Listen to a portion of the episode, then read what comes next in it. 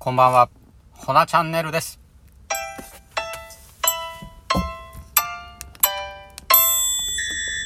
はい、こんばんは。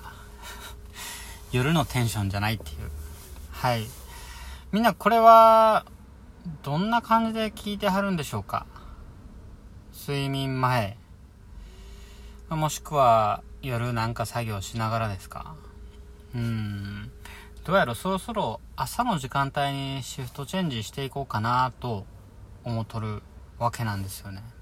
なんかまあ僕のテンション的にというか、その聞き心地的な、まあちょっと客観的に見てみて、やっぱりこう、朝一、なんか仕事行かれる前ですとか、うーん、なんでしょうね、今日また一日頑張ろうみたいな、はい。元気に行こうみたいな。なんかこのラジオを聞いて、はい、励みにしていただいて、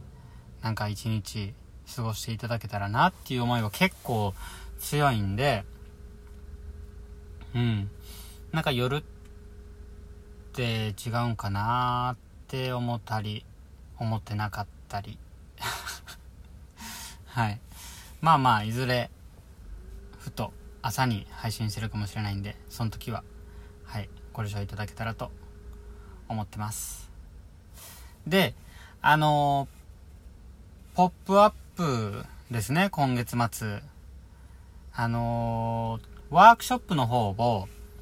ね、予約制にしまして、ポツポツと、あのー埋まってきてるんですよ、ありがたいことに。うん。はい。一枠40分で、えーと、一グループ4人って感じで、あの、タイムテーブルの方作ってるんですけれど、うん。ポツポツと、朝一からも、あの、お子さん連れてね、来てくださる方とか、お友達同士ですとか、はい。まだ、あの、秋の方もありますんで、ぜひ、あの、この機会にですね、tie dye 染めって、なかなかね、ワークショップあるとこあるんかな？どうなんでしょう？ちょっと、ちょっとわかんないですけど、まあこの機会になんか自分好みのオリジナルな一品を仕立てていただけたらと思ってるわけで、うん。いや、めちゃめちゃいいポップアップになると思います。ましてや、tie dye 染めってなんかあのカラーバリエーション豊富でいいですよね。なんかこのご時世ちょっとどんよりしてるのを、うん。なんか、tie dye 染めをきっかけに吹き飛ばしていけたらなと思ってるわけで、まあそんな大層なことを言えないんですけど、まあ、言うのはただなんでね。ただなんでね、とか。はい。ぜひぜひ。まだあの、空いてるんで、だ当日はもちろん行けるんですけど、あの、やっぱり予約者優先になってしまうとこあるんで、うん。予約していただけた方が確実かなと。で、あと、ポップ会場の方は、あのー基本手入り自由なんですけど、まあ、やっぱりこのご時世ちょっとね、混雑、まあ、状況を見て、あのー人数の方を制限させていただく、うん、かもしれないんですけど、まあ、それも、はい、ご理解いただけたらと思ってます。はい。でですね、うん。今日は何を話そうかと思ったんですけど、えっ、と、自分が当たり前にやってることを、周りから見ると、なんか、ちょっとびっくりされることってあったりします？それこそ僕、あの、今、ちょっとホナ活ね、ホナのプロジェクトを進めていくにあたって、ちょっと相談させていただいてる方がいて、なんかその方がすごいこ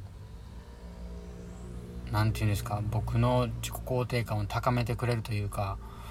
すごい褒めてくださるんですよ。っていうのは、その、僕のそのコミュニケーションにあたってのことなんですけど、自分であんまりコミュニケーション能力高いとは思わないんですよ。うん。ただその方曰く、その、元気くんはどこに行ってもこう、何？愛嬌振る、愛嬌振る舞って、で、自分からこう挨拶して、なんか、すごいね、というか、って言うてくださるんですよ。で、僕、全然、ま言ったら無意識で、なんか当たり前のことを当たり前にやってたんですけど、でもまあこれ、普通、どう、どうなんでしょう？僕、本当自分で、ね、当たり前のようにやってたんで、周りからしたら、なんか驚かれる？驚く方もおるんかな？うん。で、その方に、もともと、もうずっと、その昔から玄君はそんな感じなの？ってなんか問いかけられたんですけど、そういえば、僕昔こんなんちゃうかったなと思って。うん。なんか、意識して直した時があったんですよ、実は。これ12分で喋れるかな？あと6分なんですけど、まあちょっといけるところまではい。過去の僕っていうか、うん、もしかしたら一部二部って分かれるかもしれないんですけれども、ちょっと話していきたいなと思うんですけど、僕、昔、なんて言うんやろ、本当に愛嬌ゼロっていうか、まあ今も愛嬌あるってそんな自分で言うのもあれなんですけど、でもまあ昔よりかは、ね、ちょっと周り見てじゃないですけど、うん、こっちの方がいいなっては思うんですけど、昔はトゲトゲしてました。うん。なんかそれを感じたのは、えっ、ー、と、学生時代に日本を離れて、オーストラリアに長期で滞在したことあったんですよ。で、その時に、なんか特にトゲトゲしてたなっていうのは、まあ、これは自分の中で目的があったんで、なんて言うんですか、まあ目的聞くと、うん、理解できるかなって思うんですけど、向こうに来てる日本人に対してすごいこうトゲトゲしかったんですよ。なんか僕は英語を勉強しに来てるからお前らと絡み関わりたくないみたいな。なんか今はこう一期一会大切にってすごいある、思うんですけど、向こう大空を追った時は、なんかすごいその意識、その、うん、まあ、目的はそっちじゃないんで、日本人の友達なんか日本帰った時にできるしとか思いながら、はい。でもまあ今思うとなんかそれはそうじゃないなってやっぱ向こうにでできた日本人の友達って今はすごい仲いいんですけどやっぱ同じ価値観でうん何て言うんですか。やっぱ日本出てきてるわけなんでましてやどんな確率でね異国の地で会ってるんやって思うと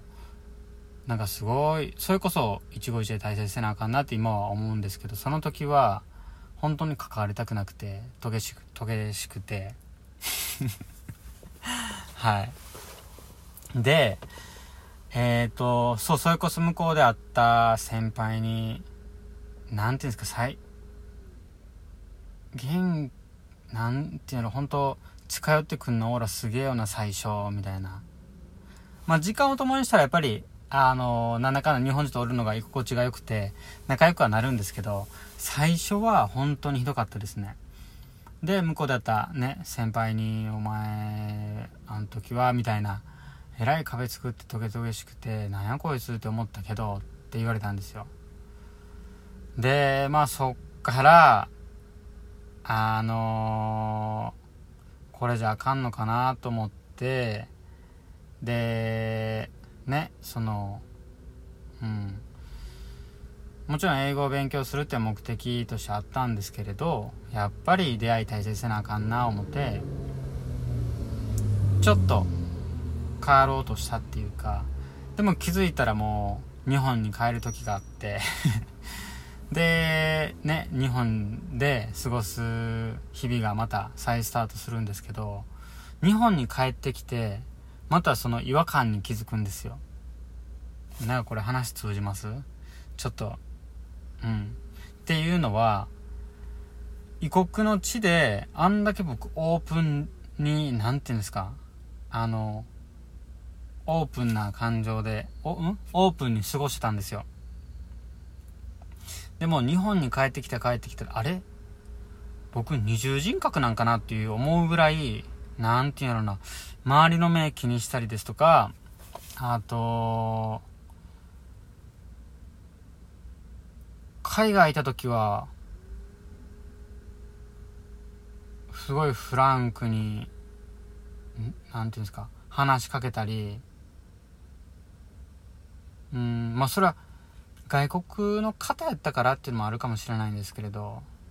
方やったからかな。うん、なんか、すぐ仲良くなれたりとかあったんですけど、日本に帰ってきて全然ちょっと違和感感じまくりすぎて、で、ちょっと自分ごとに捉えた時に、なんか、すごい相手主体になっちゃってて、僕から何一つアクション起こしなかったっていうことに気づいたんですよ。まあ、その一つが挨拶やったんですよ。うん。で、最初意識的に、まあ、海外やったら本当にもうすれ違っただけでハローとか、なんていうんですか、こう目と目合ったらニコって笑ったりとか、 How's it going とかなんかいろいろ、それこそ知らん人、見知らん人とこう、本当、わけ隔てなくコミュニケーション取るんですよ。だからそういう日本に帰ってきて一切なかったなと思って、ある時からこう意識的にお店の人に挨拶したりとかするようになったんですよね。で、そっからなんですよ。なんかいろいろとって思ったらもう残り30秒 どう、ちょっと何を話、なんかあっという間でごめんなさい。もう時間経っちゃったんですけど、まあ今日はこんな感じでまた2部、あの、あさっての更新で話したいと思うんで、はい。今日はこの辺で、はい。